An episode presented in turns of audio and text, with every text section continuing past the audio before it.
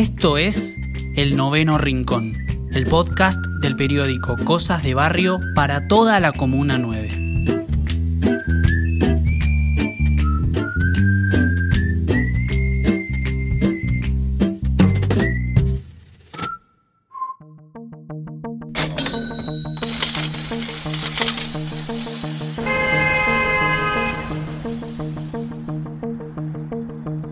Una de las calles más transitadas de Liniers y desde la avenida General Paz hasta Lisandro de la Torre comprende el centro comercial del barrio linierense.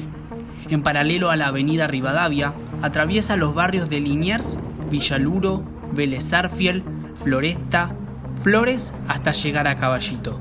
Y seguramente la mencionaste una infinidad de veces para recomendarle a algún amigo o algún conocido sobre locales de ropa, de telas o de cotillón. Pero, ¿sabes de qué calle te estoy hablando? Si dijiste Ramón Falcón, déjame decirte que estás en lo cierto. Ahora bien, ¿qué tanto sabes de la historia de Ramón Falcón?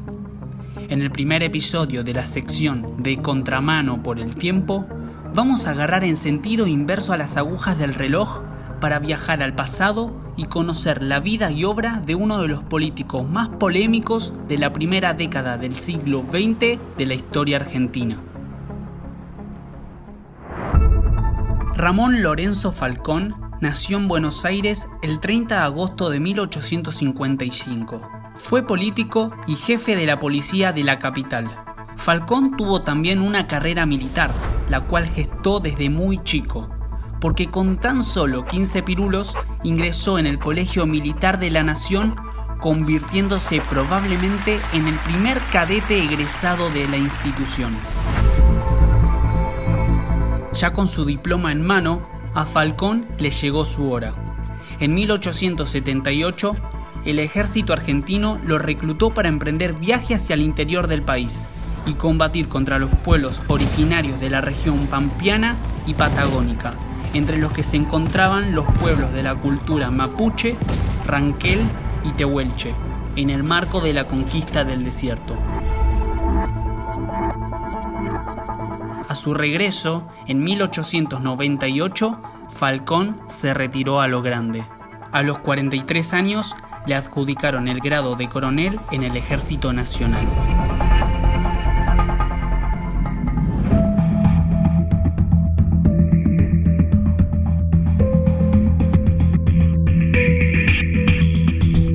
Con el cambio de siglo, Falcón cambió de aire. En 1906, durante el mandato de José Figueroa Alcorta, recibió el nombramiento de jefe de policía de la ciudad de Buenos Aires, cargo que aprovecharía para luego levantar la escuela de policías, que hasta 2006 llevó su nombre. Se cree que su designación como jefe policial se produjo tras la recomendación de los sectores más duros de la política, que temían que el descontento entre los inmigrantes que se amontonaban en las ciudades derivara en una revolución.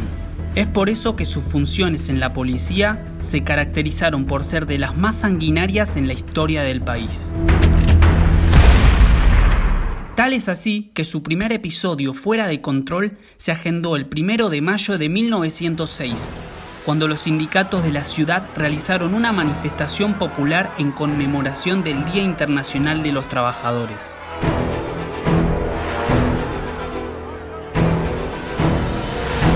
A simple vista, la concentración de manifestantes no generaba indicios de disturbios o revuelta.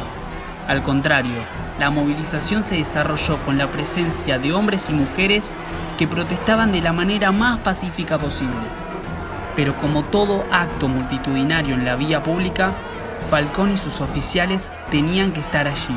Y lo que parecía ser entonces una manifestación sin ningún signo de violencia o alboroto, finalizó en una masacre brutal.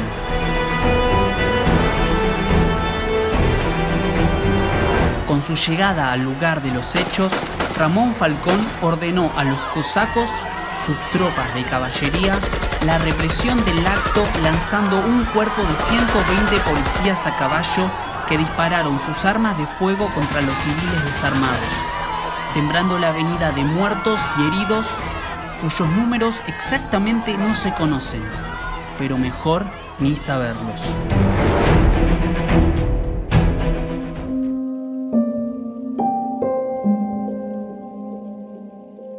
Definitivamente, la tortura fue su chiche preferido. La tortura fue un rasgo que moldeó la identidad de su gestión al mando de la jefatura de la policía. Fue también el dispositivo que más tuvo a mano para ejercer la violencia y la represión. Tal artefacto intangible generó consecuencias tangiblemente inhumanas, y esto se puede probar en julio de 1907.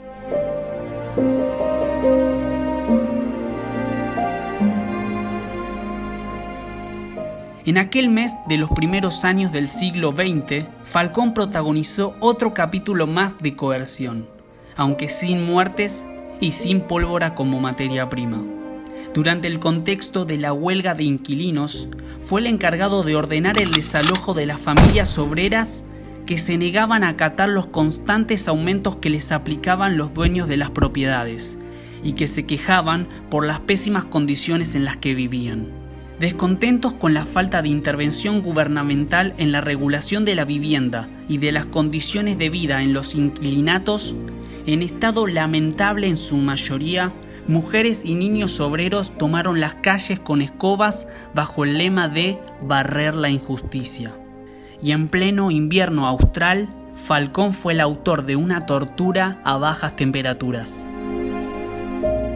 con la ayuda del cuerpo de bomberos de la ciudad de Buenos Aires, redujo la capacidad de protesta, arrojando a las familias agua helada con mangueras de alta presión, lo que efectuó los desalojos masivos.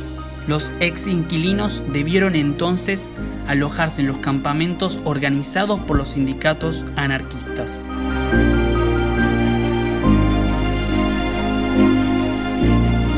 La huelga de los inquilinos también conocida como la huelga de las escobas, símbolo de esa lucha popular, representó entonces un combate bajo cero. Y cero además fue la cifra de fallecidos por ataques policiales. Sin embargo, el primero de mayo de 1909, nuevamente durante la conmemoración del Día del Trabajador, se produjo casi la misma historia.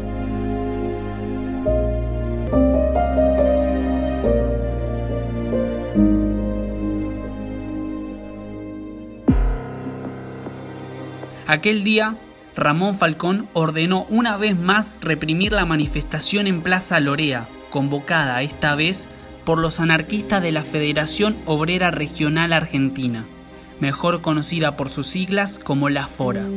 Como consecuencia de los ataques violentos por parte de la policía, 11 personas perdieron la vida y más de 105 resultaron heridas, muchas de las cuales fallecieron en los días siguientes. Por eso, un dato no menor es que se calcula que en los días posteriores a la represión murieron aproximadamente un total de 80 personas, aunque allí no terminó todo. Ante la huelga general y la decisión de los sindicatos de extender las protestas hasta que Ramón Falcón renunciara, este dio nuevamente órdenes de disparar sin piedad.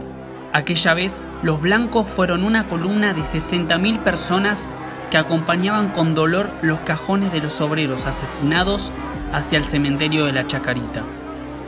Sin importar el clima de duelo y el espíritu derrotado de la multitud, la policía arrebató a la fuerza los ataúdes a la gente con el fin de suspender el cortejo y rechazó a balazos a los manifestantes que habían llegado por sus propios medios para rendir homenaje. Lo ocurrido en Chacarita fue una muestra más del salvajismo y de la falta de empatía de uno de los hombres de las fuerzas policiales más violentos de la historia argentina. Sin embargo, el tiempo se encargó de saldar las cuentas. Seis meses después de lo que había sido acuñado por los historiadores como la Semana Roja, el 14 de noviembre de 1909 fue su día sin suerte.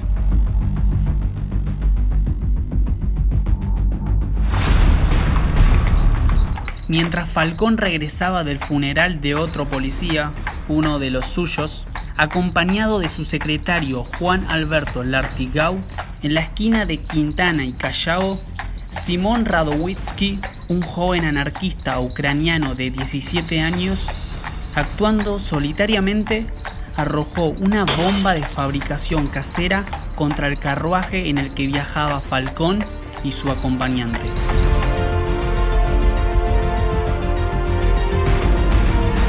La bomba le estalló entre las piernas y Falcón murió a las pocas horas.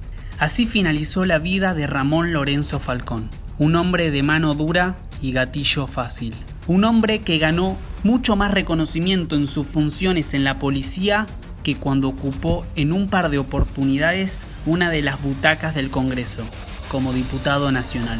Un hombre cuyo nombre estuvo por un siglo en la fachada de la Escuela de Policías, hasta que Néstor Kirchner en 2006 decidió borrarlo.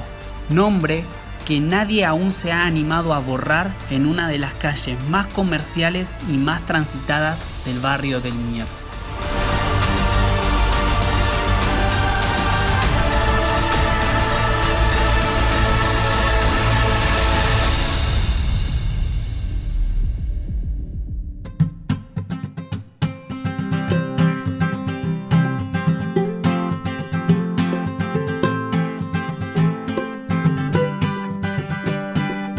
La producción y edición de este episodio estuvo a cargo de quien les habla.